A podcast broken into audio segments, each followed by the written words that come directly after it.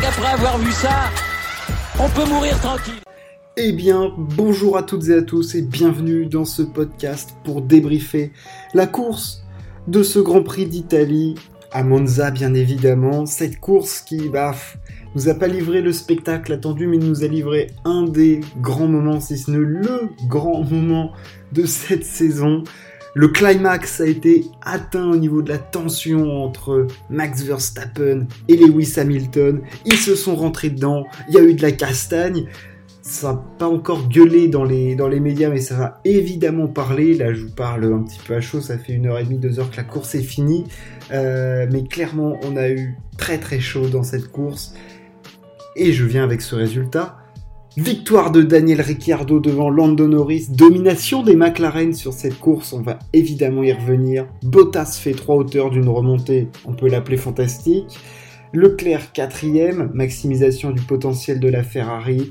Sergio Perez est 5ème, Sainz 6ème, Stroll fait une jolie 7ème place, Alonso marque des gros points 8ème devant Russell 9ème qui marque des points très importants pour Williams, Ocon fait 10, Latifi fait 11, Williams est de mieux en mieux, Vettel est 12ème un petit peu décevant, Giovinazzi 13ème qui a saccagé sa course dès le premier tour, Kubica 14, Schumacher 15 et évidemment Mazepin qui a abandonné et surtout Hamilton et Verstappen qui ont abandonné. Euh, enfin, c'était complètement fou. Pierre Gasly et Tsunoda ont aussi abandonné au tout début de la course. Victoire de Daniel Ricciardo, je vais évidemment parler d'abord de ça et après je vais m'apesantir sur le crash entre les deux leaders, les deux fortes têtes de ce peloton, si on peut l'appeler comme ça, de, la Formule 1. Mais Daniel Ricciardo, ça y est, renoue avec la victoire. Première victoire pour lui depuis le Grand Prix de Monaco 2018. Ça faisait plus de 60 courses qu'il n'avait pas gagné. Notre Australien préféré.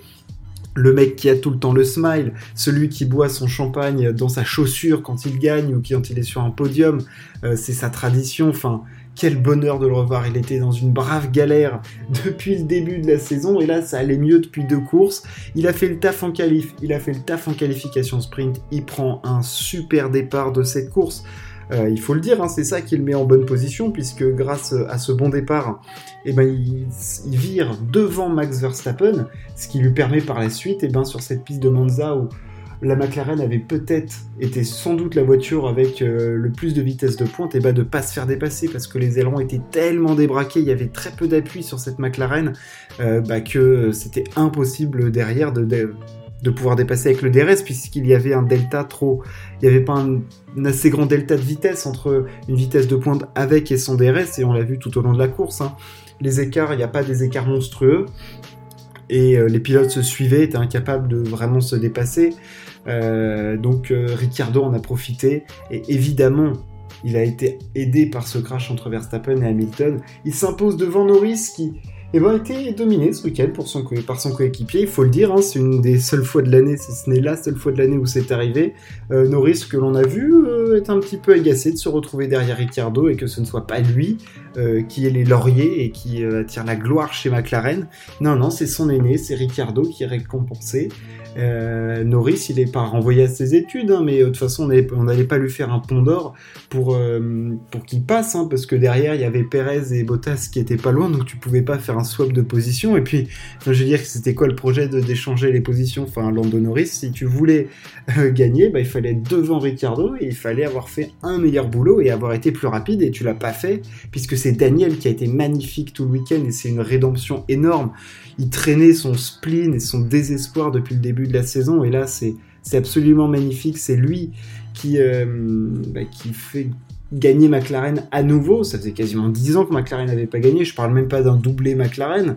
Euh, donc euh, non, c'était magnifique de voir les deux monoplaces orange sur les deux premières places. Bottas fait troisième. Alors Bottas, bah, il a fait la remontée, qu'il a fait même mieux. Hein. Il a profité de la safety car provoquée par son coéquipier et, le Batave pour, euh, pour s'immiscer à la troisième place. Leclerc fait quatrième. Course assez anonyme des Ferrari, on a cru que ça allait pouvoir faire quelque chose après le safety car, puisqu'il était deuxième, mais après il s'est fait dépasser. Et puis, petit manque de puissance moteur sur la Ferrari, quand même globalement sur une piste où où, le bloc propulseur doit être, être super performant et Ferrari clairement ne l'a pas. Donc ouais, c'était trop compliqué, il s'est fait dépasser par Bottas, par Perez. Euh, Perez qui fait 5 d'ailleurs, hein, qui a euh, décidé bah, de dépasser Leclerc en court-circuitant un virage, parce que bah, ça le fait chier, c'est chiant les virages en Formule 1, hein. bah, c'est sûr ça va plus vite quand tu vas tout droit, ça je te le fais pas dire, mais il a pris une petite pénalité, bon il a quand même bien profité de la, solution. Sainz lui fait 6 bah, je... il fait une course plutôt anonyme, on les a pas trop vus, hein. Euh, je parler d'Alonso qui fait huitième, euh, voilà, qui marque encore des points pour Alpine. Il est mieux qu'Ocon, mais un petit peu décevant Alpine quand même. Enfin, je veux dire, en dehors de cette victoire, il y a quand même pas beaucoup d'évolution. C'est quand même pas, pas génial ce qui se passe. Hein. C'est clairement pas fou.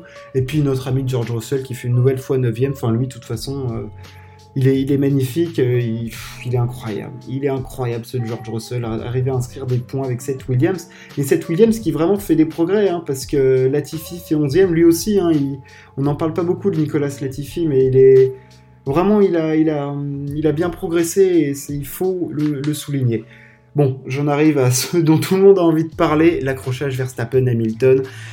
Comment pouvait-il en être autrement? Comment pouvait euh, on ne pouvait pas arriver à autre chose que ça.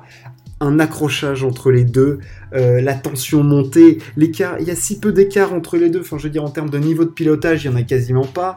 En termes de monoplace, il y en a quasiment pas. Donc, évidemment qu'ils allaient se retrouver en piste et que ça allait potentiellement clasher.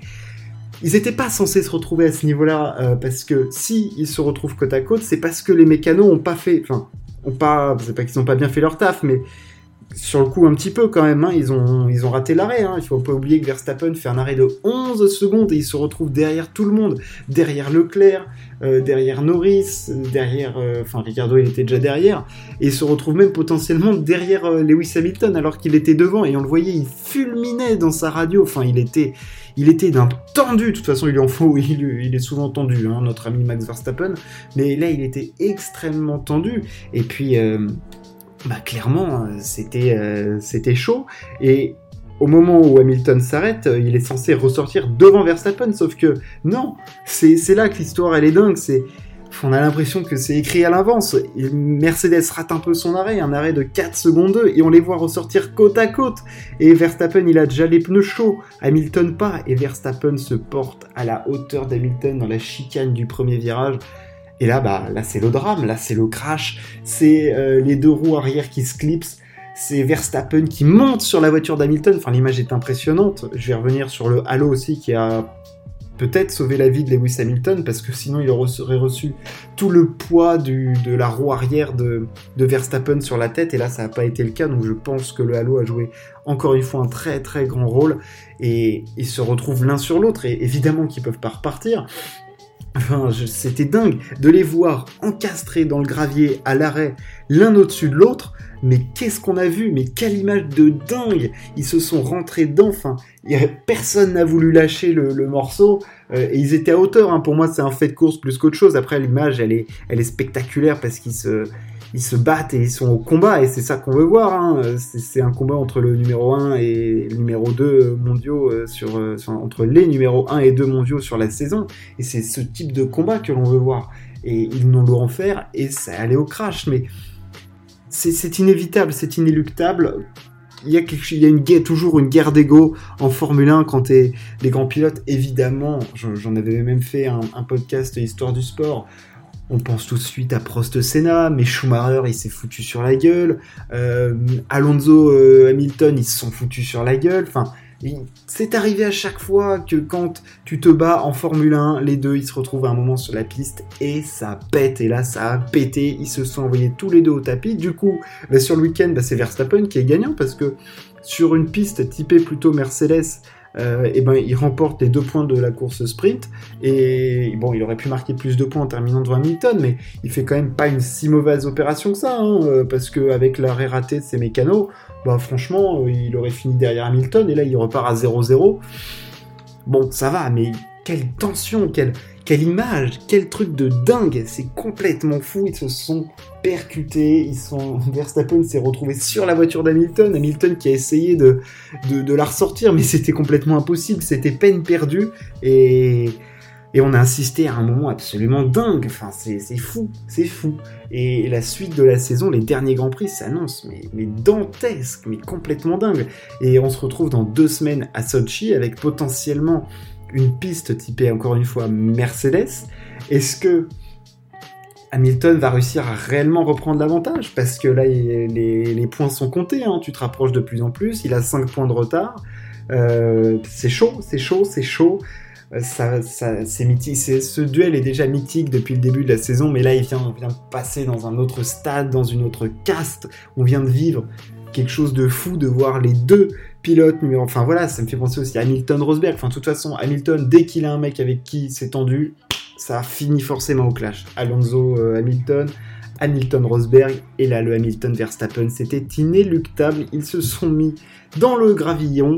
Euh, on va évidemment suivre ce qui se passe euh, dans les médias. Qu'est-ce que va dire Christian Horner? Qu'est-ce que va dire Toto Wolf Toto Wolf d'ailleurs, tiens, j'y viens. j'ai assez débattu sur ce, sur ce crash.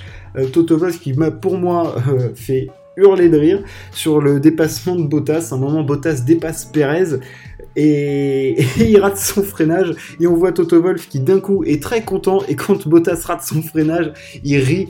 Mais il rit, mais on sent que c'est un rire de dépit en se disant mais qu'est-ce que qu'est-ce que c'est que ça encore? Mais qu'est-ce qu'il m'a encore fait? Bon, de toute façon, Bottas, il est plus là l'année prochaine.